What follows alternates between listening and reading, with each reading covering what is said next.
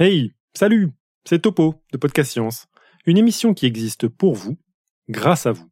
Si vous aimez ce que nous faisons et souhaitez nous soutenir, il vous suffit d'appuyer sur pause, de filer sur patreon.com slash podcastscience et de faire un petit don. Pas obligé de braquer une banque, hein. pour même pas le prix d'un comprimé de vermifuge, vous nous aidez à servir la science dans la joie. Merci et bon épisode.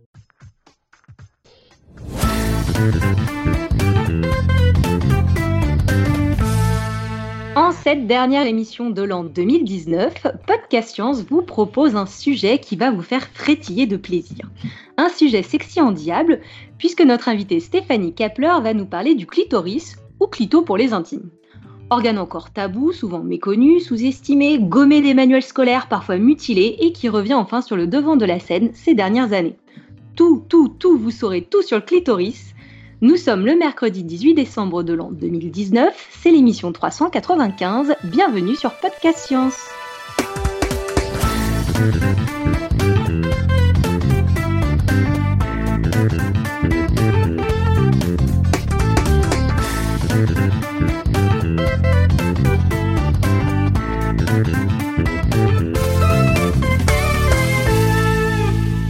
Pour cette émission de vulgarisation, c'est moi Claire qui ai la joie orgasmique d'être la maîtresse graou graou de cérémonie.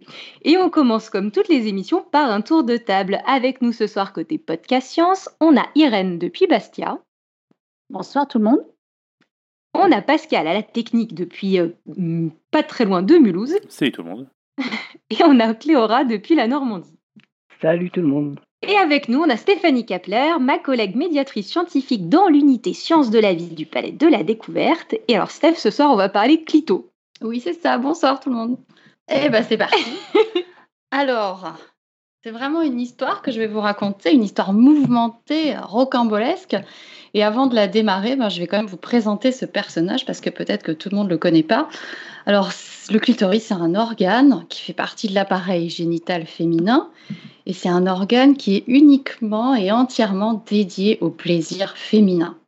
Il n'y a pas d'équivalent chez l'homme, même si le pénis est bien sûr impliqué dans le plaisir sexuel. Bah, le pénis a d'autres fonctions, il sert à uriner, il sert à la reproduction.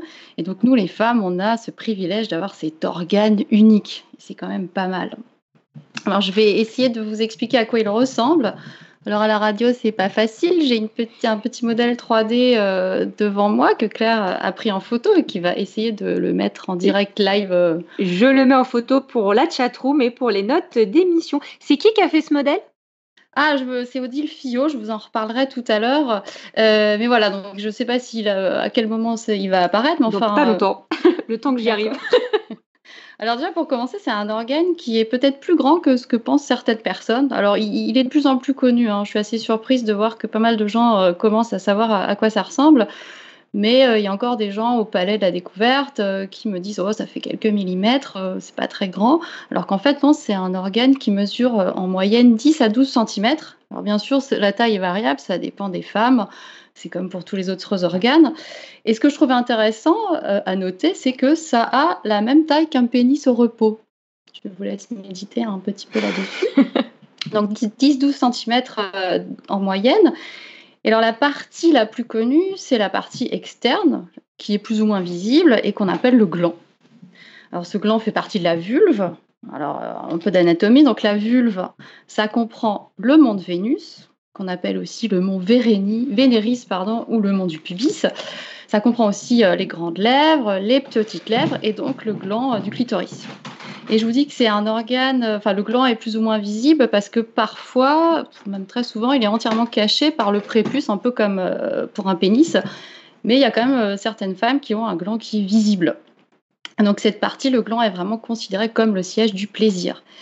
Et la taille de ce gland, elle est variable, mais en moyenne, on dit que ça fait à peu près 5 mm de longueur. J'ai mesuré, c'est la moitié d'un tic-tac. Et ça fait à peu près 3-4 euh, mm de diamètre.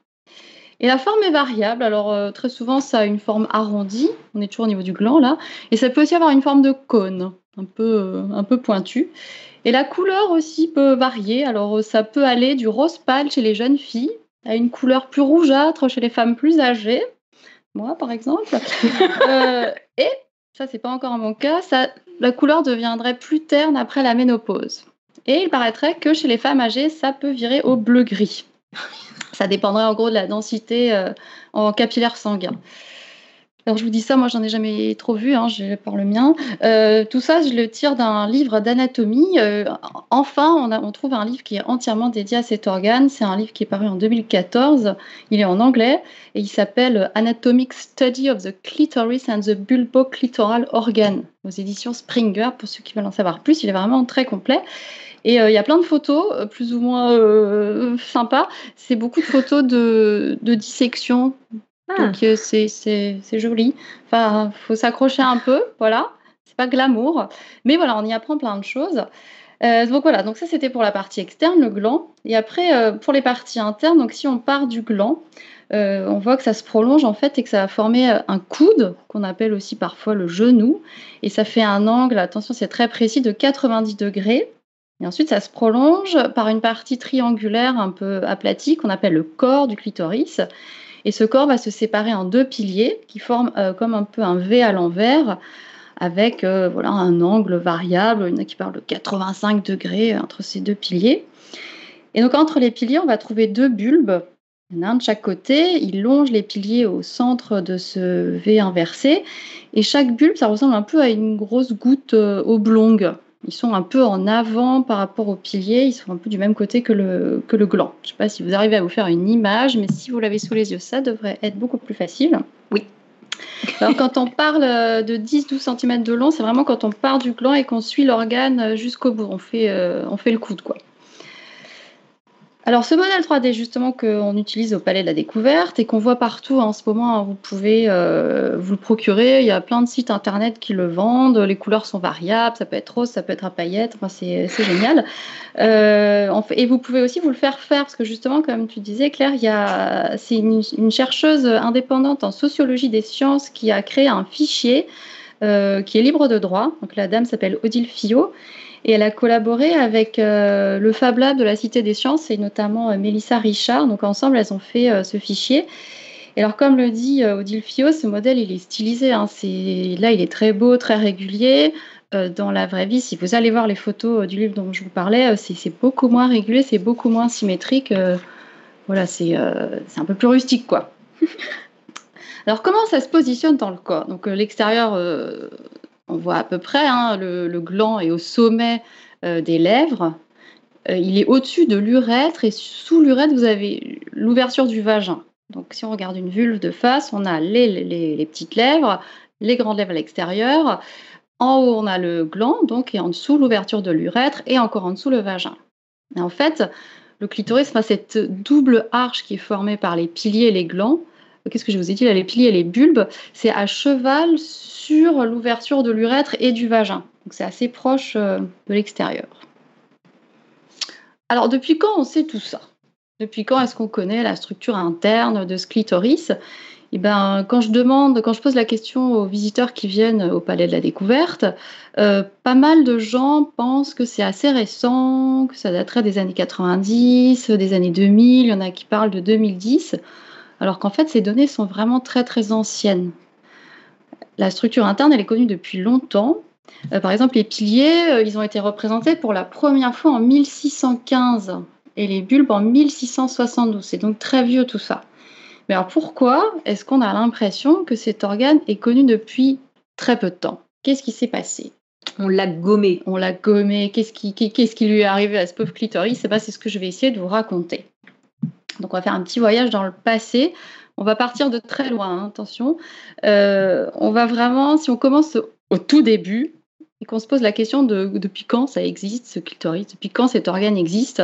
Je ne sais pas si vous avez déjà posé la question, c'est peut-être pas un truc qu'on se demande tous les matins. Non. Non. Hein. Euh, en fait, les, scientifiques pensent que c'est un organe qui est présent chez tous les mammifères. Et donc, il serait apparu, ben, comme les mammifères, il y a à peu près 250 millions d'années. C'est donc un très vieil organe. Alors bien sûr, les scientifiques l'ont pas étudié chez tous les mammifères existants. Si on lit des, publications scientifiques, on trouve des, données chez la souris, chez le rat, chez le chat, chez le chien, chez la brebis, chez le lapin, chez le singe, parce que oui, les singes ont un clitoris et les singes s'en servent parfois entre femelles. On voit les femelles qui se frottent euh, la vulve entre elles et on pense que c'est euh, bah, pour se servir de leur clitoris, se donner du plaisir. Et alors c'est aussi très étudié chez les hyènes. Alors, je vous le dis tout de suite que je ne suis pas spécialiste de la hyène. C'est pas la peine de me poser plein de questions. Je, ne sais pas grand chose, mais en tout cas, ce que je sais, c'est que les hyènes ont un clitoris énorme qui fait 20 cm de longueur. La forme, c'est toujours la même? La structure du clitoris Ça ressemble à un pénis. Hein. Je vais ah, photos, ça ressemble à un pénis. Euh, la partie externe. Hein. Mm. Et euh, en fait, chez elles, l'urètre et le vagin sont dans le clitoris. Donc en gros, euh, ça leur sert à uriner, à copuler et à accoucher.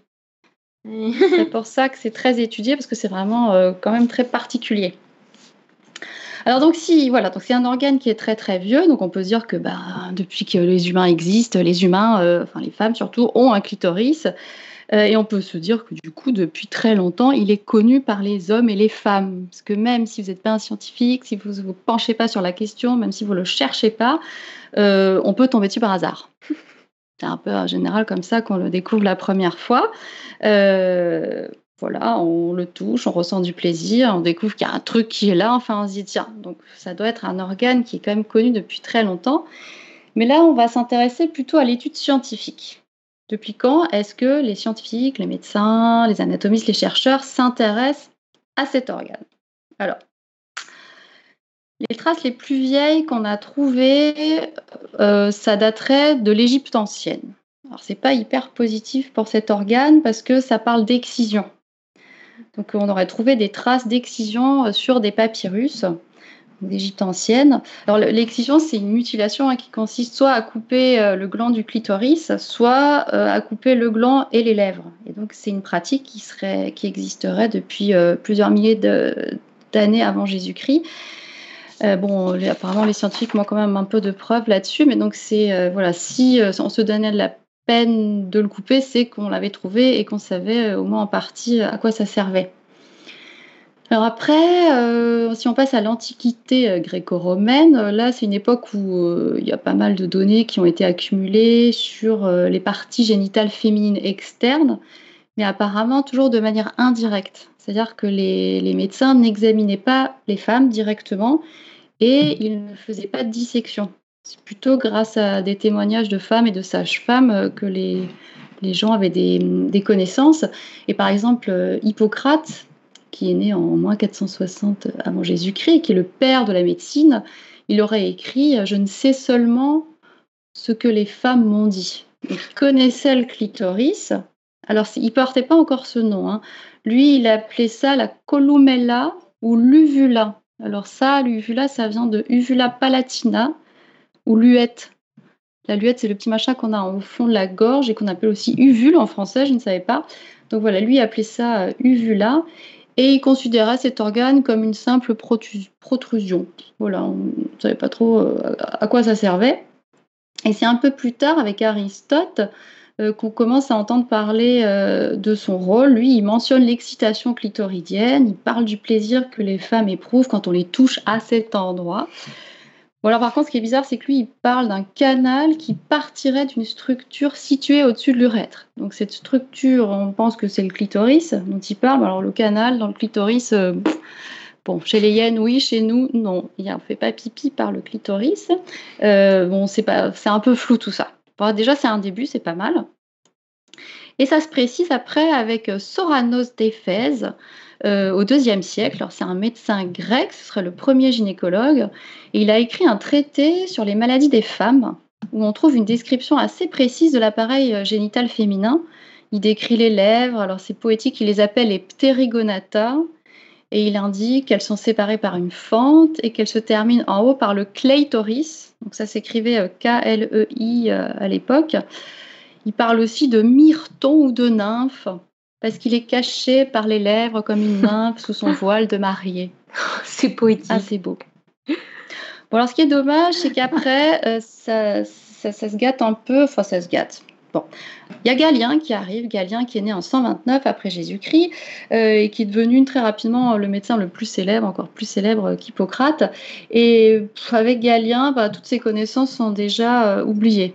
Il parle de l'appareil génital féminin, mais lui, il pense que c'est comme chez l'homme, mais en version inversée. Par exemple, il pense que l'utérus correspond au pénis, que les ovaires correspondent aux testicules, que le vagin correspond au prépuce. Oui, il y avait toujours une hiérarchie. Hein. L'homme d'abord, la femme après. Euh, et il ne parle pas du clitoris. Alors c'est un peu dommage parce que Galien, il est vraiment devenu la référence pour les médecins pendant plusieurs siècles. Il y en a qui disent que c'est jusqu'au XVe siècle euh, qu'on utilisait euh, les connaissances accumulées par Galien, donc c'est un peu c'est dommage qu'il n'en ait pas parlé.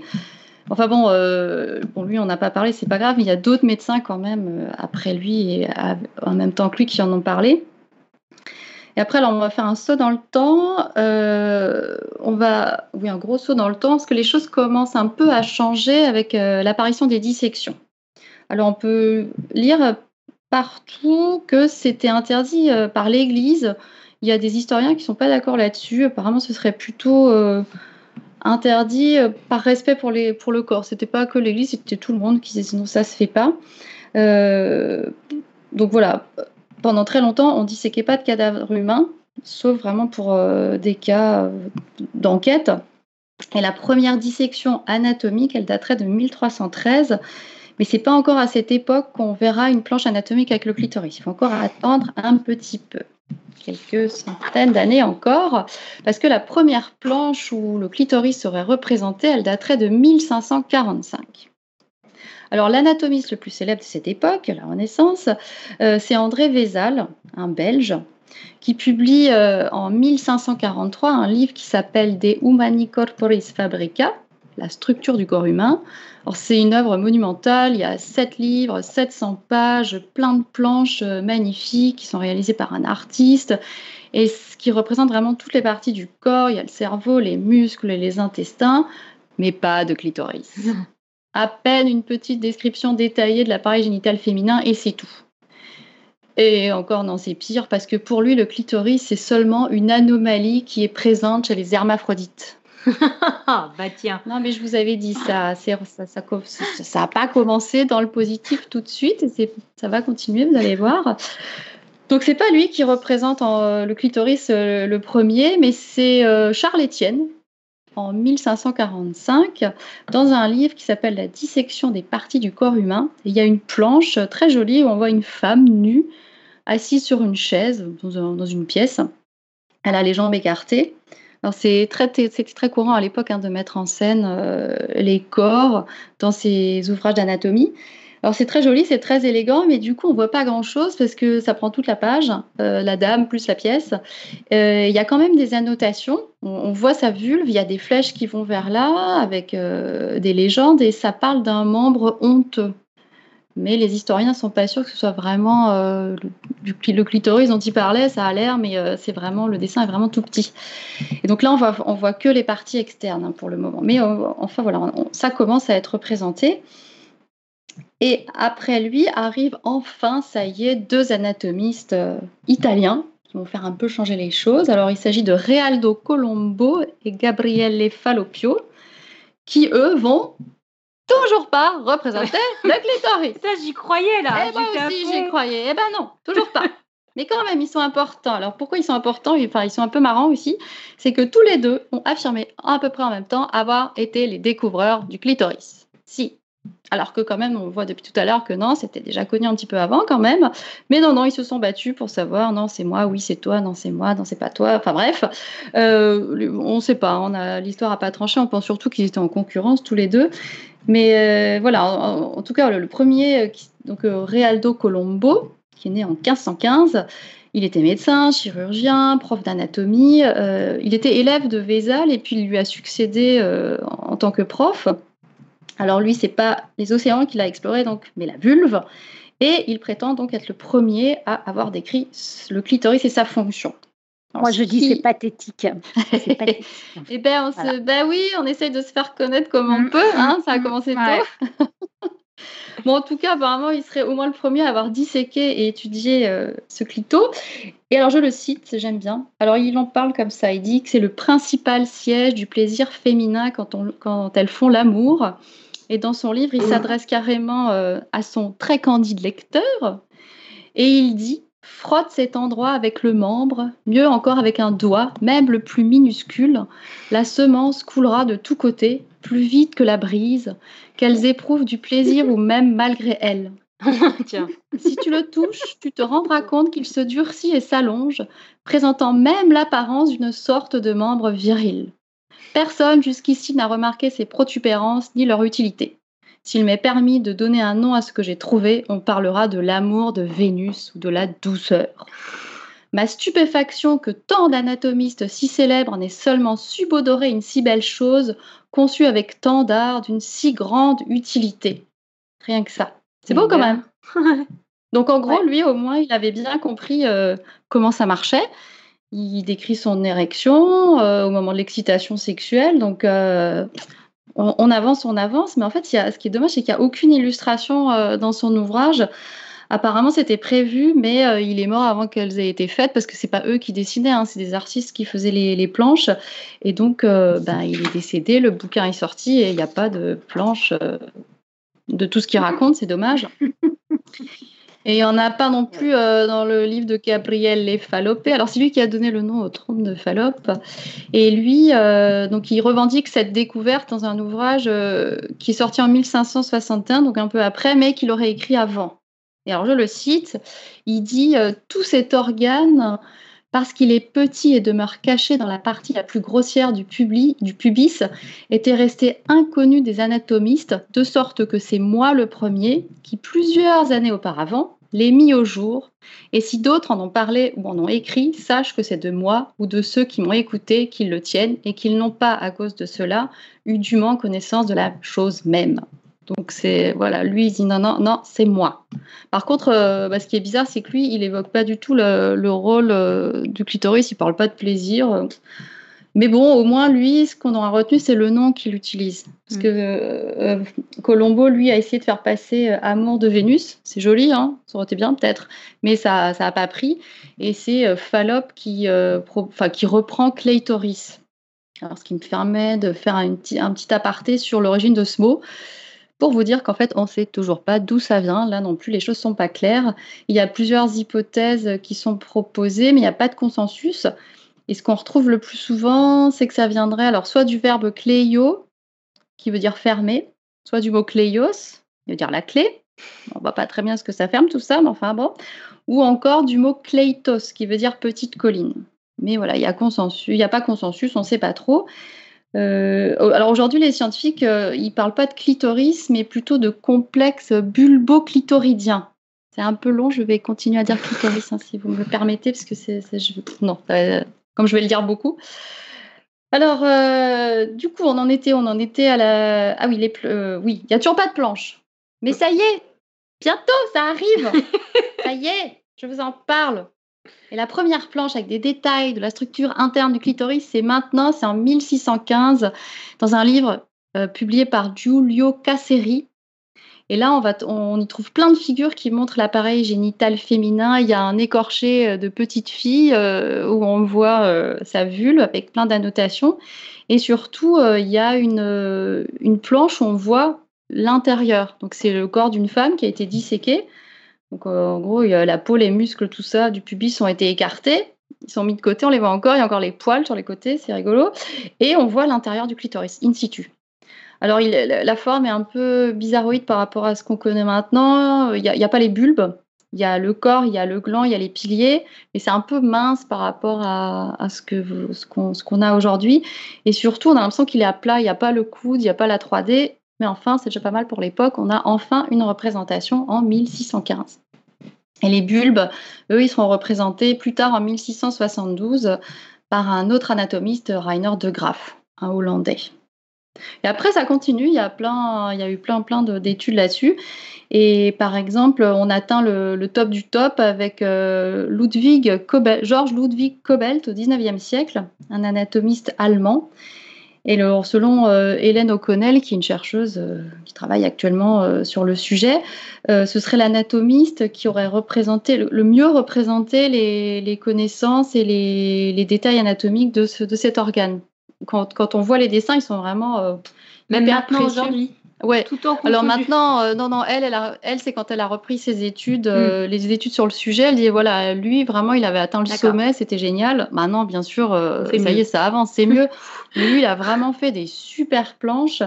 par exemple, il y a une planche où on voit les bulbes en détail avec vraiment des détails sur la texture. les il y a aussi une planche, c'est un gros plan sur le, le, le coude, le genou du clitoris avec toutes les toutes les veines qui irriguent cet organe. Et les nerfs, c'est très difficile aujourd'hui de trouver euh, les, des schémas des nerfs clitorisiens. Si vous tapez ça sur Internet, vous tombez sur des nerfs péniens. Même en mettant nerfs clitoris, on tombe sur des, schémas de nerfs du pénis. Et lui, il les a vraiment représentés sur sa planche. On voit vraiment trois nerfs qui longent le, qui longent le clitoris. Euh, donc, euh, c'est les nerfs qui sont responsables euh, du plaisir. Et donc, il a, vraiment bien étudié cet organe et il écrit par exemple que le petit nombre de nerfs sensitifs qui s'enfoncent isolément dans le conduit vaginal place ce dernier tellement au-dessous du gland du clitoris qu'on ne peut accorder au vagin aucune participation à la production du sentiment voluptueux dans l'organisme féminin chose qui va être remise un petit peu en cause euh, plus tard, on en reparlera, mais voilà, on voit vraiment qu'à ce stade, euh, l'anatomie du clitoris est bien connue, le rôle euh, dans le plaisir est bien connu, on a plein de détails. Et après, et après, à partir de là, ça commence à aller mal. Ça avait mal commencé, enfin lentement, là on atteint l'apogée, et, et après, qu'est-ce qui s'est passé? Pourquoi est-ce que les scientifiques n'ont pas continué sur cette lancée? Pourquoi est-ce qu'il est tombé dans l'oubli? Alors, c'est pas facile euh, de savoir précisément, mais il y a, plein d'événements qui sont euh, responsables de ça, des événements qui sont arrivés en parallèle. Et malheureusement, euh, c'est un peu le progrès scientifique qui a fait du mal à cet organe. Parce que je ne sais pas si vous savez, mais pendant longtemps, on pensait que le clitoris servait au plaisir féminin, mais aussi à autre chose. Claire, tu savais? Non. Eh ben, et à quoi donc? Mais à quoi donc? Eh ben, Pendant très longtemps, on pensait qu'il était utile à la procréation. Ah eh, C'est une vieille croyance qui date. Faudrait pas qu'on ait du plaisir pour rien. Ben, voilà, c'est ça. C'est-à-dire que c'est très vieux, hein, ça date d'Hippocrate. Donc avant Jésus-Christ, alors lui, il pensait que pour qu'une femme tombe enceinte, il fallait que deux fluides se mélangent, celui de l'homme, qu'on appelait le sperme, et celui de la femme, qu'on appelait le sperme aussi. Et donc, euh, on avait bien remarqué que le sperme euh, sortait de l'homme, il était produit au moment de l'orgasme par l'éjaculation. Et on pensait que pour que le sperme féminin soit produit, il fallait qu'elle ait un orgasme. Il fallait, le mieux, ce serait, c'était même que ça arrive en même temps. Et donc, euh, cette fausse croyance, bah, c'était une bonne chose finalement pour les femmes parce que non seulement le plaisir féminin était autorisé, mais en plus, il était encouragé. Alors, bien sûr, toujours dans le cadre du mariage et dans le cadre de la procuration, parce qu'il ne faut pas non plus déconner. Il faut, mhm. quand même, euh, voilà, pas du plaisir pour rien. Parce que c'est quand même une époque, il y a eu toute une époque où la masturbation a été considérée comme un péché. L'Église s'est beaucoup mêlée de la sexualité. Elle considérait vraiment le plaisir charnel, n'est-ce pas, comme une preuve de faiblesse humaine. Il fallait pas trop prendre de plaisir n'importe où, n'importe comment. Mais quand même, grâce à cette croyance, pendant plusieurs siècles, les médecins et l'Église ont donné des conseils à leurs maris. Alors, par exemple, on préconisait au mari de s'enduire le doigt avec de l'huile parfumée et de frotter le bouton d'amour dans un mouvement circulaire, et ça pendant l'acte ou après, une fois que monsieur a joui. Si jamais madame n'avait pas atteint l'orgasme, on disait, ben voilà, maintenant il faut, euh, il faut s'occuper du clitoris de madame. C'est bien. Pas mal, hein? Dis donc. C'est pas mal, c'est pas mal. Alors ça a même été plus loin, parce qu'apparemment il y a des théologiens, donc des gens très sérieux, qui se sont réunis pour débattre sur un point euh, lui aussi très très sérieux. Alors la question c'est voilà, si jamais l'épouse était en retard par rapport à son mari, c'est-à-dire que c'était moins excité que le mari, est-ce qu'elle avait le droit de s'exciter manuellement? En gros, est-ce qu'elle avait, elle avait le droit de se masturber pour rattraper son conjoint? Puisqu'on pensait que c'était mieux que l'orgasme arrive en même temps pour la reproduction. Et donc, sur les 17 théologiens qui se sont posé la question, il y en a 14 qui ont dit oui, ok, c'est bon, elle a le droit, et 3 qui ont dit non. Du coup, c'est passé. Ouf. C'est quand même génial les questions qui se posent, quoi. Hein? C'est pas mal. Ah, salut. Ouais. C'est sérieux, hein, quand même. Non, mais oui, oui. tout est Non, mais j'avais entendu parler, je, je m'étais double muté donc vous m'avez pas entendu, mais euh, j'avais entendu parler du coup de. euh, oui, ça, ça servait à la, à la procréation parce que sinon, c'est pas possible concevoir un organe qui ne sert Ben. qu'au plaisir. C'est Ah oui, c'est dommage. complètement inconcevable. Eh ben, le débat est encore ouvert. Les scientifiques savent pas pourquoi il est là. hein. Ce serait peut-être là juste comme ça, et puis ça sert à rien, c'est pas grave. Mais on se pose encore la que question. hein. Sinon, ça perturbe sert à. encore C'est pas possible. Après, après euh, encore faut-il qu'on considère qu'avoir du plaisir ne sert à rien. Enfin, Ouais, dire, euh, c'est ça. hein. c'est la- Ça- ça- on est toujours à la définition de savoir servir à quelque chose. Non, mais Ah. même d'un point de vue évolutif, Bah euh, oui, ça- justement. il peut y avoir un intérêt. Oui, mais il y a des chercheurs qui pensent que, bon, alors oui, ça a l'intérêt, mais même si ça ne sert pas à la reproduction, bah, pas grave, c'est là, et puis voilà, tant mieux, profitons-en, gardons-le. Euh, alors du coup, voilà, là, c'était encore une époque positive pour le clitoris, on pense qu'il sert à quelque chose, et subitement, on commence à comprendre comment marche la pro- reproduction. Euh, et, ça commence au XVIIe siècle, hein, quand on découvre les ovules, les spermatozoïdes, c'est grâce au premier microscope. Ensuite, on découvre le cycle menstruel et on comprend que bah, chaque mois, un ovule est produit, quoi qu'il se passe, qu'on ait du plaisir ou pas, il sera là et que donc la reproduction, ça n'a rien à voir avec l'orgasme féminin. Et là, très sérieusement, apparemment, surtout en Angleterre, il y a des médecins qui ont déclaré que cet organe était inutile. Voilà, c'est fait, c'est dit, il sert plus à rien. Donc il ne faut pas oublier que ça, c'était une époque où la priorité, c'était faire des enfants. hein. La natalité avant tout. Il fallait se reproduire. Donc ça, c'est une première chose qui a participé à son déclin. Et puis, euh, en parallèle, euh, encore moins gai, donc euh, à peu près aux mêmes époques, hein, 17e, 19e siècle, cet organe, il a vraiment été persécuté physiquement. hein. J'évoquais l'excision au début qui aurait démarré en Égypte et euh, elle serait arrivée chez nous, euh, en Europe, à peu près vers le XVIIe siècle. Alors pas du tout pour des raisons religieuses euh, ou rituelles, mais pour des raisons médicales. Enfin médicales, oui. C'est-à-dire qu'on préconisait la clitoridectomie pour calmer les femmes trop lascives ou pour ôter des clitoris trop grands. Oui, Parce qu'on peut avoir des clitoris trop grands. Oui. Je vous disais, la taille peut être variable. Euh, Il y a des cas hein, d'hypertrophie euh, du clitoris, mais enfin bon, si c'est pas si ça dérange pas la personne, c'est pas très grave. Et alors j'ai plusieurs petits euh, extraits là, par exemple Pierre Dionis, qui était le chirurgien de Louis XIV. Lui, il connaissait bien le rôle du clitoris dans le plaisir et il faisait partie de ceux qui vous préconisaient l'excision pour les femmes qui aimaient donc trop, euh, trop ces plaisirs. Et euh, il a publié un manuel, cours d'opération de chirurgie, euh, où il présente les différentes techniques et outils qu'il utilise pour ces opérations. Donc en gros, c'est des couteaux et des pinces, hein, c'est charmant, ça fait un peu froid dans le dos. C'était pas très pratiqué en France, ouf, mais beaucoup plus en Angleterre apparemment. Mais voilà, ça se faisait. Et on a aussi un petit peu plus tard Monsieur Lignac, qui lui euh, dénonce la perversion des filles à se toucher, car la grandeur du clitoris, qui égale et surpasse même parfois celle de la verge, a porté des femmes à en abuser avec d'autres. C'est marrant cette comparaison à la taille de la Ah, verge. toujours la- une, une histoire Bah, de les taille. mecs Alors sont oui, obsessionnels, les mecs sont obsessionnels. Il y a un moment. euh, oui, oui, c'est pas grave. Mais non, un clitoris, ça fait 12 cm, mais 90% est à l'intérieur. Pas de C'est un panique. iceberg. Oui, vous en avez toujours plus dehors que nous, c'est pas grave. Oh là là. Alors lui, il appelait ça le mépris des hommes, le clitoris. Enfin, apparemment, c'est Dionys qui aurait parlé de ça, mais le mépris des hommes. Ah, c'était le nom qu'il lui donnait. Oui, ils étaient Ah, très beau. énervés à l'époque. Non, bah, je sais pas si on peut dire que c'est. Ouais. Non mais ça me fait penser. Non non pardon beau. Enfin je veux dire. Non mais ça me fait penser. Enfin pardon c'est c'est- ça n'a rien à voir mais juste euh, ces, ces expressions là c'est resté assez longtemps.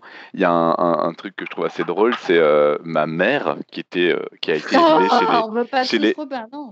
non non non non non qui a été élevée chez les chez, chez les chez les sœurs Mhm. euh, quand elles étaient donc c'est évidemment non mixte et quand elles quand dans la rue son groupe sa classe croisait une classe de garçons les sœurs disaient baissez les yeux le péché passe ça m'y fait vraiment penser, tu vois. C'est un homme, c'est le péché et le et le clitoris, c'est le comment t'as dit? J'ai déjà oublié.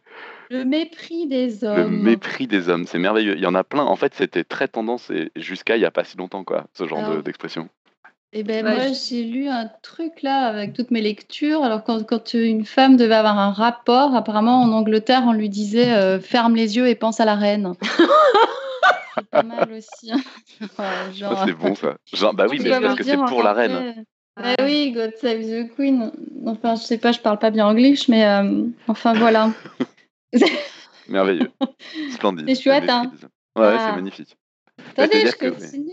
Ouais, il y en vas-y, a plein continue, d'autres. Non. Alors, après, c'est la Société des médecins. J'aime bien ça aussi. Donc, euh, truc sérieux aussi. Alors, ça, c'est en 1792. Et donc, dans leur encyclopédie, on peut lire La difformité du clitoris, quand la longueur est excessive, toujours une histoire de taille, n'apporte pas d'obstacle absolu à la génération, à la procréation en gros, mais c'est un vice révoltant pour les maris parce qu'il donne à la femme l'apparence de l'homme et refroidit celui-ci pour un objet qui a trop de ressemblance avec lui. Sympa, hein? Donc c'est vraiment, euh, voilà, dès, que c'est trop grand, il y avait même un bouquin où il y avait des tailles à pas dépasser. hein. C'était, euh, voilà, fallait rentrer dans, un, dans une norme. Donc hop, c'est trop grand, hop, on vous en enlève un morceau, ça ira beaucoup mieux euh, avant.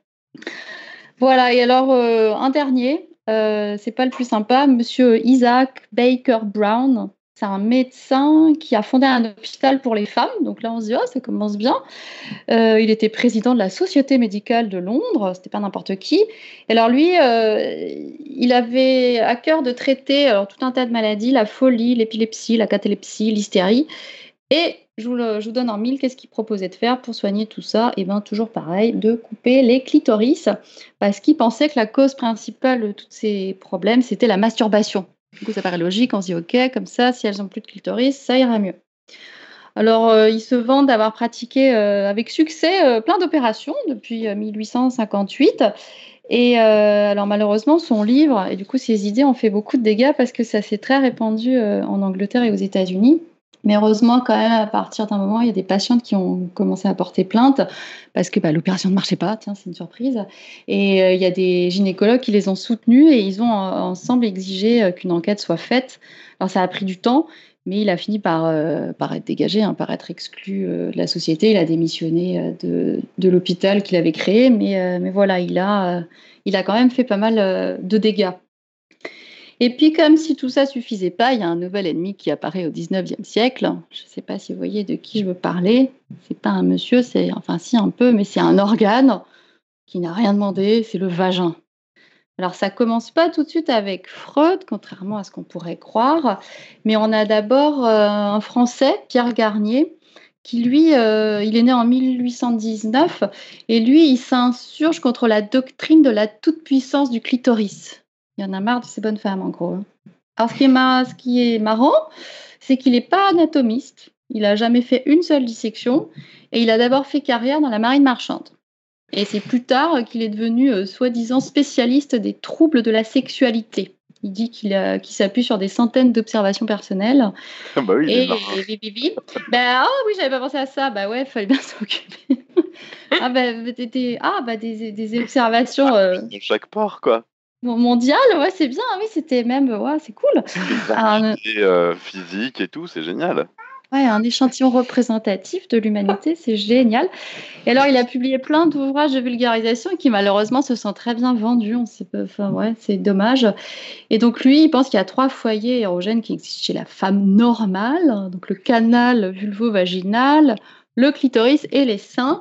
Mais c'est le vagin qu'il faut privilégier. Selon lui, c'est là que l'irradiation terminale du spasme vénérien, on ne parle pas d'orgasme encore, le mot il n'est pas encore utilisé, donc il pense que ça se passe sans que le clitoris y prenne aucune part. Donc le gars, il n'est pas scientifique, euh, il a, il fait aucune euh, dissection, aucune étude sérieuse et il jette à l'eau tout ce qui a été fait avant. C'est formidable.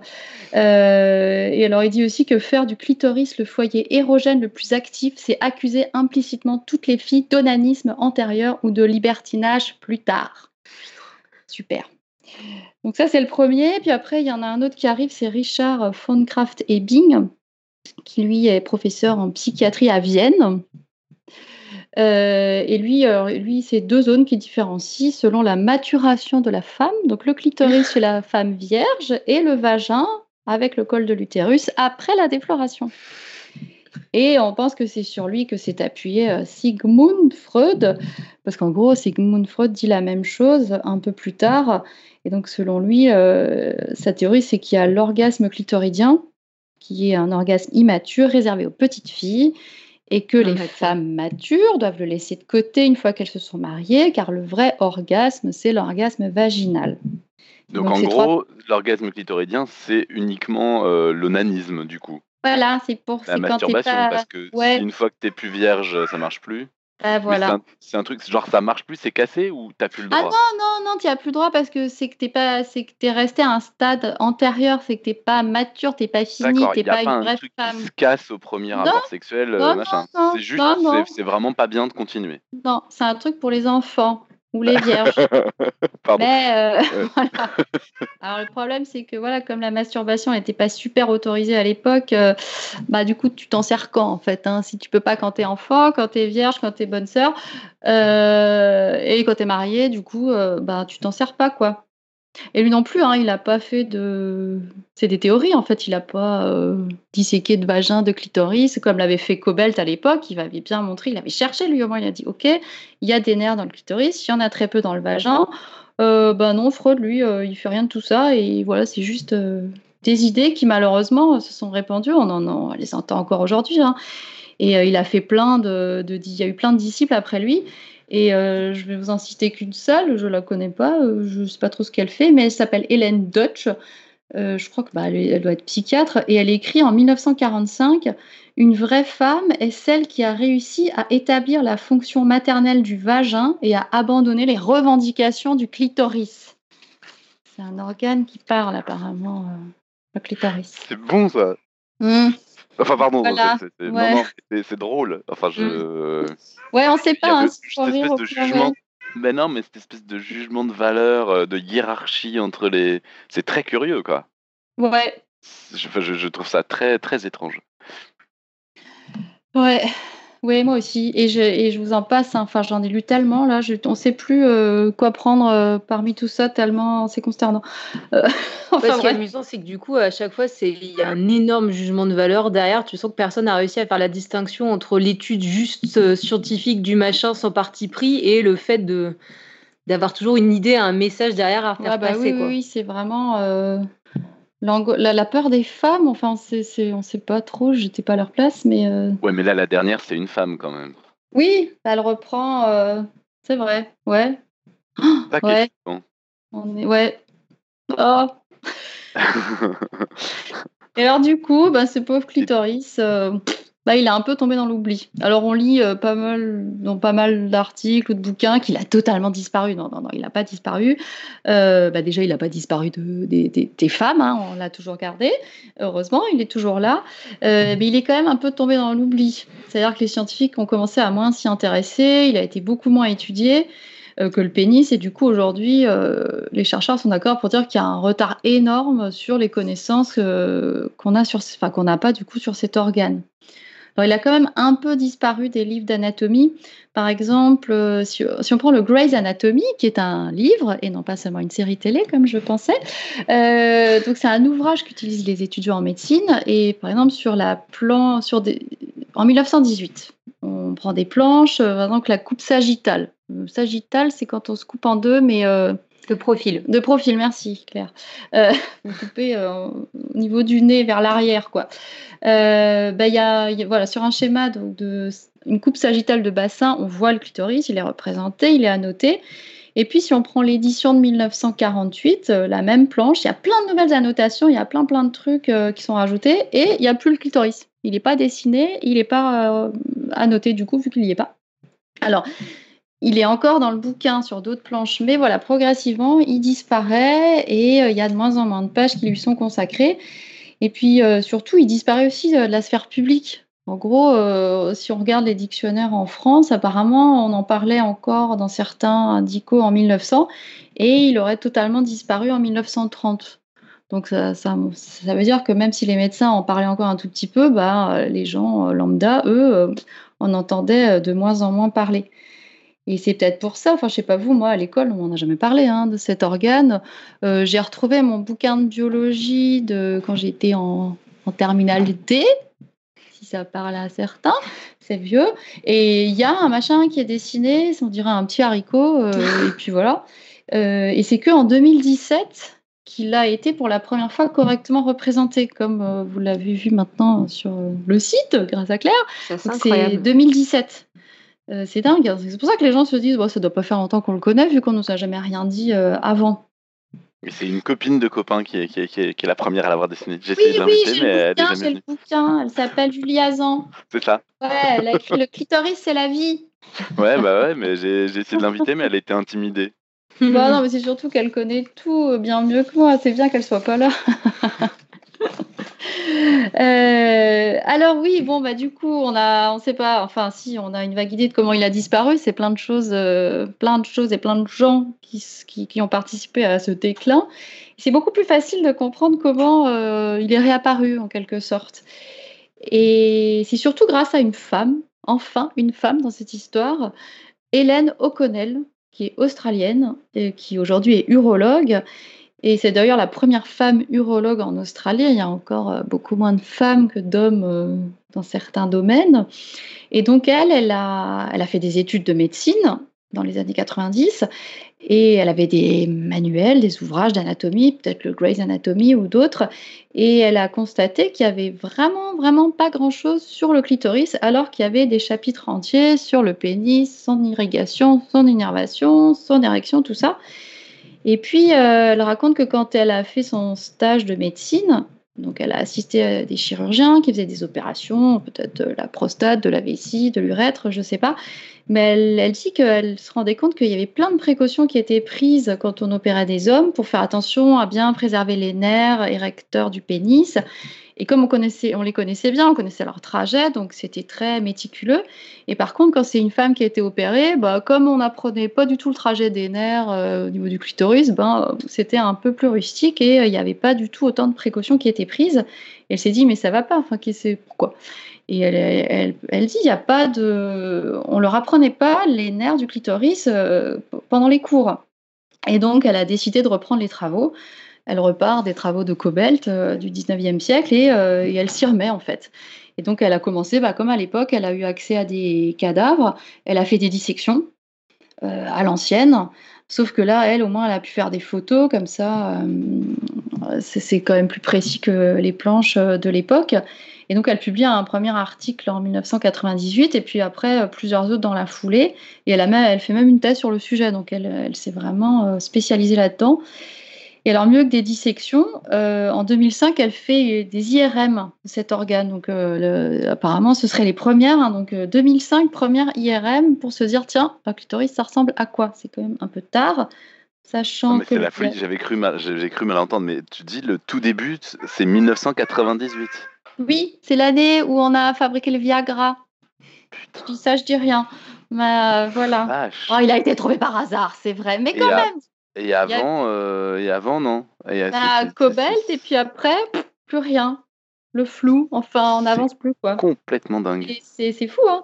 Ah ouais. Euh, bah, du coup, c'est pour ça qu'il y a ce retard, quoi. C'est là, ça, ça avance, mais apparemment, il y a des chercheurs qui disent c'est pas encore si évident que ça de bosser sur le clitoris. Il y en a encore qui disent bah non, mais euh, attendez, c'est bon, c'est pas sérieux comme sujet. C'est euh, juste pour le plaisir. Enfin, c'est pas encore euh, acquis que oui, il faut euh, connaître cet organe aussi bien que les autres organes. Donc, euh, c'est moi qui le dis, hein, je suis pas chercheur, mais, voilà. Et du coup, première IRM 2005. Alors l'avantage là, c'est que la dame, elle est vivante par rapport au cadavre, où la dame, elle est morte. Et donc le tissu est certainement un peu abîmé. Et donc, et puis c'est des femmes en bonne santé qu'on peut mettre dans l'IRM. Et euh, on peut aussi avoir du coup plein de, enfin, on peut faire des coupes, enfin, sans couper la dame, hein, on peut avancer et voir vraiment toutes les, parties de l'organe. Et donc, euh, ça, permet d'avoir vraiment une vue en 3D euh, facilement. Et donc, grâce aux travaux de cette Hélène O'Connell, O'Connell on a les mesures précises qui ont servi à faire ce modèle 3D que je tripote depuis tout à l'heure pour me détendre. Oui, c'est pas mal. Mal, Euh, ça fait boule anti-stress en même temps. C'est la bonne taille. Donc voilà, donc elle, elle, a, voilà, elle obtient des mesures précises de toutes les parties. Elle montre que c'est vraiment pas une structure plane, mais que c'est en 3D. Ça, se- ça, ça va vraiment dans les trois plans de l'espace. Elle étudie euh, l'anatomie des nerfs, le trajet des nerfs. Par exemple, elle pouvait lire que, euh, elle disait souvent dans les ouvrages, il y a la partie sur le pénis très détaillée, et puis après on dit alors pour le clitoris, bon c'est un peu pareil, hein, il y a des nerfs, euh, puis voilà.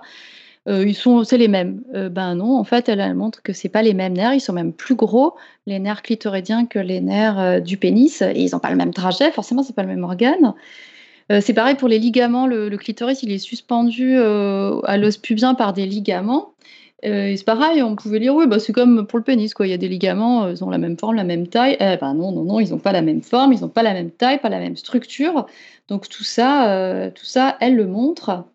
Et elle fait aussi, enfin, en 2004, du coup c'était un peu avant, la première étude histologique des différentes parties du clitoris. Alors, l'histologie, c'est l'étude des tissus. Du coup, euh, voilà, elle reprend ses cadavres, elle prend des clitoris, elle fait des coupes très fines euh, et des colorations pour voir comment c'est au niveau euh, microscopique.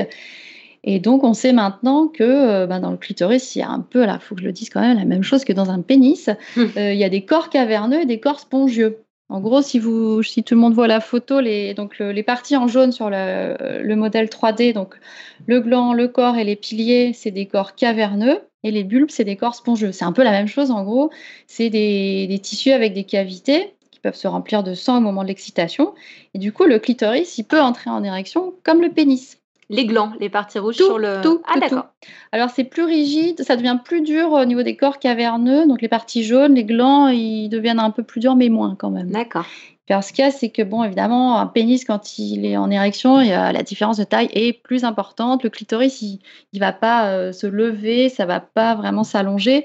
Ça gonfle un peu et ça devient un peu plus dur. Mais quand même, il y a, il y a aussi une érection. Et ce qui est intéressant, ce qu'on sait maintenant, c'est qu'il y a vraiment la même origine embryonnaire pour les deux organes, pénis et clitoris. Et euh, il y a des, images sympas en échographie 3D qui montrent des embryons euh, huit semaines après la fécondation. Et on voit vraiment qu'il n'y a pas de différence euh, anatomique au niveau des organes génitaux externes entre les filles et les garçons. À huit semaines, c'est la même chose, ça, ça se ressemble.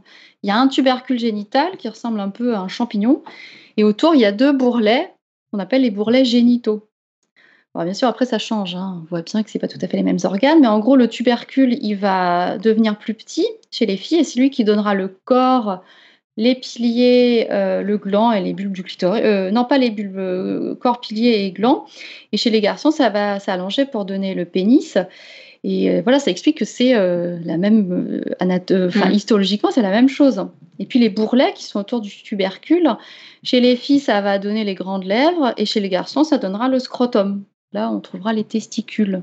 C'est pas à peine qu'on s'énerve, tous, on se ressemble beaucoup, on vient du même endroit. Il y a Tube qui demande sur la chatroom si ça a une, entre parenthèses, une utilité, l'érection du clitoris. Ah euh, oui, justement, euh, j'en parle un tout petit peu après, si ça suffit pas, il me le dira, mais ouais, apparemment ça sert un peu. Euh, ah, parce que oui, voilà, parce que justement, il y a d'autres gens qui se sont intéressés euh, à cet organe. Et avant de vous parler euh, de ceux qui s'intéressent, enfin, ça répondra à Tube, c'est ça. juste encore un, avant, de, avant de finir là-dessus, un petit truc que j'ai trouvé dans ce fameux bouquin en anglais, l'Anatomic Study of the Clitoris. c'est un, un, des bouquins où enfin on lit des choses sur les terminaisons nerveuses qu'il y a dans le clitoris. J'en avais trouvé ailleurs, mais c'était pas si évident que ça. Alors, ce qui est intéressant, c'est que donc, dans le clitoris, dans toutes les parties, il y a les mêmes terminaisons nerveuses que celles qu'on trouve dans la peau. Donc, celles qui permettent, c'est des, récepteurs hein, tactiles qui permettent de sentir des pressions, des vibrations. Il y a des récepteurs au chaud, au froid. Mais il y aurait aussi des, terminaisons spéciales. Alors, ils ont un nom charmant, ça s'appelle les corpuscules de la volupté. Bon, en moins glamour, sinon ça s'appelle les corpuscules de Krausfinger. et donc ça, il y en a chez les hommes et chez les femmes, dans toutes les parties euh, du clitoris, mais là où il y en a le plus, c'est vraiment au niveau du gland. Alors, euh, bon, combien il y a de terminaisons nerveuses dans le gland? J'en sais rien, parce que personne n'est d'accord. Il y en a beaucoup. Euh, j'ai lu quelque part qu'il y en avait 15 000. Dans ce fameux bouquin, ça parle de 8000 terminaisons nerveuses. En tout cas, il y en a beaucoup. C'est un des organes euh, chez l'humain où il y en a le plus. Et il y en a autant dans le gland du pénis que dans le gland du clitoris. Mais comme le, le gland du clitoris est plus petit, hmm. Les terminaisons sont plus concentrées et c'est ce qui le rendrait beaucoup plus sensible que le gland du pénis. C'est pour ça qu'il faut le toucher délicatement, surtout au début. Voilà, c'était pour la partie euh, pratique. Euh, et donc pour finir, euh, je voulais parler des travaux de deux personnes, Odile Buisson, qui est gynécologue française, et Pierre Foldès, qui est urologue français. Alors Pierre Foldès, il est spécialisé dans la réparation des femmes excisées. Donc lui aussi, euh, il a remarqué, euh, bah, quand il a voulu euh, réparer ses femmes, qu'il n'y avait pas assez de données sur le clitoris, sur les nerfs, par exemple. Et donc, pour lui, c'est important que si on veut réparer, il faut savoir, il faut savoir comment c'est fichu, tout ça. Alors tous les deux, eux, ils n'ont pas utilisé d'IRM, mais de l'échographie comme l'échographie pour les femmes enceintes hein, pour voir le bébé. ce qu'il y a, c'est que c'est moins lourd, c'est moins cher que l'IRM, c'est pratique. Euh, il suffit de poser la sonde sur le pubis et puis on peut même demander aux femmes de le faire elles-mêmes. Parce que ce qu'ils ont fait, euh, c'est qu'ils ont demandé à des femmes de le faire euh, pendant l'activité. Ils ont trouvé des gentilles dames qui voulaient bien avoir des rapports sexuels avec un monsieur et tout en faisant des échographies pour voir comment ça se passe quand c'est en mouvement. Et donc, encore des dates. Euh, la, ça doit être l'amour. ça doit hein être très mal pratique, non? Non, c'est tout petit la sonde. Oh, tu te mais non, mais non, mais non. Enfin, j'en sais rien. pas non, mais faut la, faut la maintenir. Enfin, faut, je sais pas. Bah, je sais pas. Euh, ouais, ils disent que c'est fastoche, euh, qu'on apprend vite et que ça va. je sais pas. Faut pas qu'elle bouge trop, je pense. C'est ça qui peut être problématique. Ouais, ouais. Il y a des gens qui ont fait euh, l'amour dans un IRM. Hein. Ça a l'air encore plus compliqué s'il n'y a pas beaucoup de place. Il fait chaud. La masturbation, j'étais au courant, mais l'amour, je savais pas. Euh, mais... Si, il y en a qui ont fait ça. Et alors, euh, le truc, c'est qu'il faut pas bouger au moment de l'acquisition des images. Donc, ils sont Et puis, donc, on essaye d'avoir les images au moment de l'orgasme, quand on veut, par exemple, voir ce qui se passe dans le cerveau. Du coup, euh... vous vu... avez vu ces images? J'ai vu une tellement vidéo. tu te représentes tellement la scène, quoi. Bah, ça dit, ne bougez plus. Vous êtes à l'intérieur. T'as le gars qui répond à l'intérieur de quoi? De la dame? Oui, oui, j'y suis. Oui, parce que dans l'IRM, vous y êtes, on l'a bien vu. Et surtout, ne bougez pas, ne bougez pas. Euh, non, c'est voilà, ben, heureusement qu'il y a des volontaires, c'est pas moi qui serais euh, allé là-bas. Euh, du coup, 2009, première échographie. Alors eux, eux, ils s'intéressent à un point obscur, encore obscur, ce fameux point G. Ça fait encore débat. Il y a des gens qui s'énervent quand on parle du point G. Alors d'après Buisson et Foldes, il n'y aurait pas une structure particulière au niveau du vagin. Il y a des gens qui en ont trouvé, il y a des gens qui ont fait des dissections qui montrent que oui, il y a une structure à 4 cm à partir de l'entrée du vagin, sur la surface antérieure, vers l'avant, une petite structure de 2 cm de diamètre, un peu rugueuse. Et puis il y en a d'autres qui disent Bah non, euh, moi je dissèque, je vois rien. Hélène O'Connell, par exemple, elle a disséqué euh, pas mal de, vagins, elle dit Je ne vois pas. Alors peut-être que c'est différent selon les femmes, il hein, faudrait le faire sur, euh, sur un plus grand nombre de personnes. Mais en tout cas, ce que proposent Buisson et Foldes, c'est que vous vous rappelez, hein, le clitoris, il est à cheval sur l'urètre et surtout sur le vagin. Donc, euh, entre les piliers, entre les bulbes, il y a le vagin. Et donc, au moment de la pénétration, quand le pénis rentre là-dedans, ça va écarter les parois du vagin et donc ça va écarter les bulbes. Et justement, euh, du coup, le fait que ce soit en érection, peut-être que ça permet euh, un peu de résister et de pousser un peu tout ça plus.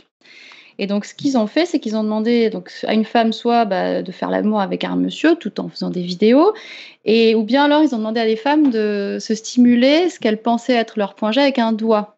Et donc, elles, touchent la zone qui leur paraît être la zone la plus sensible. Et là, sur leurs images, on voit, il y a tout le, le, clitoris qui bouge, et notamment la partie où tout se rejoint, où il y a les piliers, les bulbes qui se rejoignent. Et c'est quand on stimule ce fameux ce supposé point G avec le doigt que ça bouge le plus. Hmm. Et donc ce qu'il dit, c'est oui, oui, on ressent des choses au niveau du vagin, mais ce serait lié à la stimulation du clitoris par l'intérieur. C'est-à-dire qu'on peut stimuler le clitoris par l'extérieur ou par l'intérieur. Alors, je ne sais pas pourquoi, mais chaque fois qu'il y a quelque chose qui est publié là-dessus, il y a des gens qui font des contre-publications, qui s'énervent. Si, si, ça existe, il y a un point G, il y a, des, il y a une, une innervation du vagin on est encore un peu à l'époque de Freud, on se dit mais c'est pas grave. Enfin, en tout cas, on ressent des trucs de l'extérieur, de l'intérieur, que ce soit le vagin ou le clitoris. Euh, c'est intéressant à savoir, mais en tout cas, je sais, ça, enfin, ça énerve les gens encore. Euh, enfin voilà, tout ça pour dire qu'il y a encore pas mal de boulot à faire. Non, mais on sait aller sur Mars, quoi. Oui. Bah oui, mais c'est pas possible. C'est pas possible. Je refuse. Euh, ben si, mais on sait des choses. Regarde, ces gens, ils sont, ils sont sympas. Ils, ils font avancer les choses. Il y en a un petit peu encore qui sont un petit, peu bizarres, mais euh, enfin voilà, on, on, avance, on avance. Mais oui, il y a encore, euh, il y a encore du boulot. Euh, mais ce qui est bien, euh, c'est que bah, ça se démocratise. Moi, je vous dis, les, les, gens que je vois passer au palais, je leur demande de dessiner un clitoris en début d'exposé. Et ben, il y a plein de gens qui savent quoi dessiner. Je suis épatée parce que moi, ça fait pas très longtemps que je sais que ça ressemble à ça, donc je suis un peu jalouse. Je me dis, mais moi, je savais pas. Donc, ça y est, ça se démocratise. On connaît cet organe, donc on se dit que peut-être que l'avenir est radieux pour cet organe.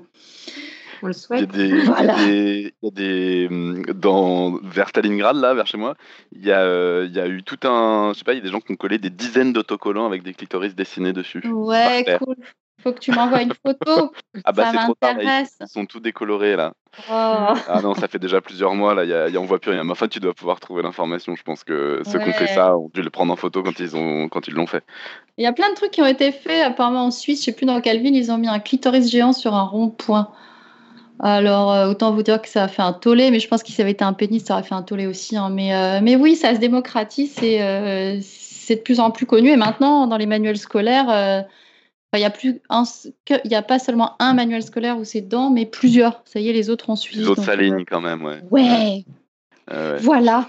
Et alors, il faudrait quand même écrire à, François Morel qui avait fait une chronique extraordinaire sur le point G. Je sais pas. Ah, je l'ai pas écouté. Oh, il, avait fait, il avait fait une chronique complètement désespérée parce que justement, il y avait une annonce officielle que le point G n'existait pas. Ah. Et donc, il avait fait une chronique désespérée. Il faudrait lui redonner espoir. Oh.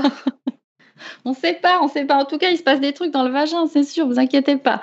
Ça, ça sert quand même. Je suis en train d'essayer de vous retrouver à voilà une photo d'un château euh, gonflable ah, oui, forme de clitoris. Les Suisses, ils euh, font plein de trucs. Ils dans font laquelle j'avais sauté à la, nuit de la science euh, à Genève. Et ben la structure gonflable, elle s'appelle C'est parti mon clic-clic. Ah. J'adore. bon ben voilà, moi j'ai fini.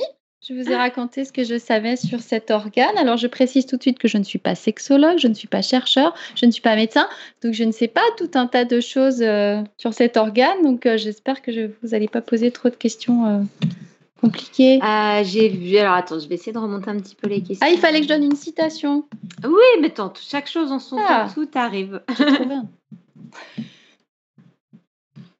Alors, je retrouve juste les petites questions, pardon. Euh, il y en a certaines, tu as déjà répondu. Euh, les animaux ont tous un clitoris, on en a parlé en début. Alors non, non, pas tous les animaux. Hein. Les mammifères. Les mammifères, parce que nous avons des collègues spécialistes des dinosaures qui disent non, non, il n'y a pas de clitoris chez les dinosaures. Mais c'est même pas sûr, tiens, parce que apparemment, on trouverait des clitoris chez deux espèces d'oiseaux. J'ai pas cherché en détail. Hein. J'ai juste lu que chez les, les autres truches et les casoars, il y aurait un clitoris. Mais il y a tellement de trucs à, savoir sur cet organe que j'ai mis l'info de côté. Et, euh, En même temps, euh, aller regarder si, si, si, une fauvette a un clitoris, faut y aller, quoi. je sais pas, enfin je veux dire, si pour l'être humain on s'y intéresse que depuis 98. Euh, oui, voilà, on va quand même pas. Oui, on va se concentrer sur nous d'abord et on verra les autres plus tard, t'as raison. Ouais, ouais. je veux dire juste que peut-être on peut pas être super catégorique, quoi. Ah ben non Sur les autres animaux. Non. Alors, on a des questions. On connaît à quoi ressemble. Alors, je vais la reformuler. Connaît-on, sait-on à quoi ressemble le signal nerveux transmis au cerveau depuis le clitoris stimulé? Ah, ben c'est le même que partout, donc oui, il est connu. Pas trop sûrement codé en fréquence. Du coup, quelle fréquence Y a-t-il une fréquence propre? Euh, Propre, je pense pas. Hein. Oh, non, je pense pas parce que c'est vraiment les mêmes euh, récepteurs qui sont dans la peau à part ces fameux récepteurs qui sont spécifiques, euh, peut-être ceux-là, ils ont une fréquence propre, mais ce qui doit surtout changer, c'est les zones du cerveau qui sont activées. Euh, parce que quand on vous caresse le bras ou le clitoris, ça fait quand même pas tout à fait la même chose. Donc c'est plutôt au niveau du cerveau qu'il doit y avoir une différence. Mais j'avoue que je me suis pas trop intéressée au cerveau. Je me suis restée concentrée sur en bas. il, y avait, il y a trop de trucs. Euh, bah ça y est. Je, hop, je refresh une fois, mais ben voilà. Bah, c'était cool. Bon, bah, j'espère que ça vous a plu. Moi, je suis quand même, je reste assez fascinée que, par l'histoire, à quel point on a eu un mal fou à, à, le séparer. C'est fou, tu as l'impression qu'il y a un challenge, un enjeu énorme, quoi. On n'arrive pas à être. Euh, à être neutre vis-à-vis du clitoris. À chaque fois qu'on parle du clitoris, on sent qu'il n'y avait pas une neutralité. Quoi. Ah bah non, je pense que moi-même, je ne suis pas neutre. C'est ce que je dis euh, au Palais de la Découverte. Hein. C'est pas possible de rester neutre, euh, bah, quel que soit le sujet. On n'est pas des robots. Hein. donc on a forcément euh, qui on est, son vécu, ça va transparaître. Et, et donc voilà, c'est c'est une société où l'homme a, enfin, au cours de l'histoire, été très représenté dans le milieu médical. Si ça avait été l'inverse, est-ce qu'on se serait intéressé au clitoris et pas au pénis? Si ça se trouve, on aurait fait pareil dans l'autre sens, hein, on ne mm. sait pas. Euh, mais oui. Je reste fascinée par ce changement de couleur avec l'âge. Ah, il y a une question là-dessus? Non, il n'y a pas de ah. question, c'est juste moi qui reste fascinée ah, dessus. Oui, oui. J'avoue, depuis, depuis le début de l'émission, parce que tu en as parlé au début de l'émission, j'ai un coin de mon cerveau qui est très occupé à se dire est-ce qu'on peut corréler la couleur, la nuance avec l'âge de la femme? Est-ce que c'est un nouveau moyen de dater l'âge des. Enfin voilà. Hein, mais, Ce euh. serait pas chez tout le monde. Il, il aurait un changement de, de, structure, de taille aussi avec l'âge. Hein. Mais bon, comme on ne connaît pas encore grand-chose sur cet organe, mais ça évoluerait hein, quand même. Il faut se préparer à ce que ça et que ça marche peut-être moins bien euh, avec l'âge. Hein, mmh. Il faut en profiter. Fais-nous rêver. Et bah, vu qu'il n'y a pas d'autres questions dans la chatroom, je passe au pitch de la semaine prochaine. Euh, déjà, merci Steph d'être venu nous parler. De rien. Ouais, je suis super contente de t'avoir entendu enfin pour un dossier ah ouais. Tu reviens quand tu veux. Oh, euh, je vais voir, je vais voir. Euh, quand je dis pitch de la semaine prochaine, en réalité, la semaine prochaine, hein, il n'y a pas d'émission. Je vous rappelle que c'est les vacances de Noël pour Podcast Science aussi.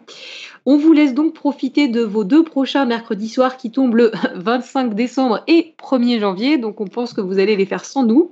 Mais on vous retrouve dès le mercredi 8. Euh, j'ai marqué décembre, mais c'était janvier auquel je pensais, le mercredi 8 janvier pour la première émission de l'an 2020 pour un petit roue libre de rentrée. Et on a une citation de Stéphanie pour l'émission de ce soir. Alors, euh, je suis pas très citation, hein. je n'utilise pas ce genre de truc tous les jours. J'ai cherché, c'est pas vraiment une citation, c'est un conseil. Il faut que je précise la date quand même, hein. donné par un médecin en 1736 à Marie-Thérèse d'Autriche, qui avait du mal à avoir des enfants. Et son médecin lui dit je suis de l'avis que la vulve de votre très sainte majesté devrait être titillée pendant un certain temps avant l'acte. C'est beau, hein Je euh, surtout qu'il était de bons conseils, ce Il était de bons conseils, et figurez-vous que ça a marché. Ah. Euh, ils ont eu 16 gamins.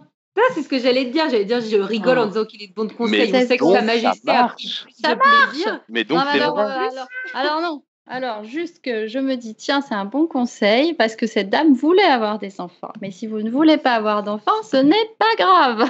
Par contre, ce qui serait vous pouvez quand même vous titiller le clitoris. Voilà, il faut le faire savoir. C'est bien de titiller le clitoris et pas seulement en tant que préliminaire. Ça peut être l'objectif final aussi. Ça suffit maintenant. Il faut se concentrer que là-dessus aussi, d'ailleurs. Mm. Le quiz du moment vous rappelle qu'il y a un quiz. Alors bon, on parle de quiz mensuel, il n'est pas toujours mensuel, mais on vous pose une question sur Podcast Science. On vous propose, chers auditeurs, chères auditrices, de nous vous envoyer vos réponses par mail sur podcastscience.gmail.com. Le quiz du moment.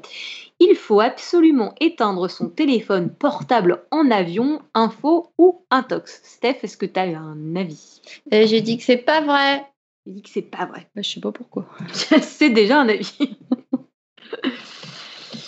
Et c'est l'heure de finir notre dernière émission de l'an 2019. Incroyable. On vous souhaite de joyeuses fêtes de fin d'année. On vous aime fort. On vous dit à l'année prochaine. Et d'ici là, que servir la science soit votre joie.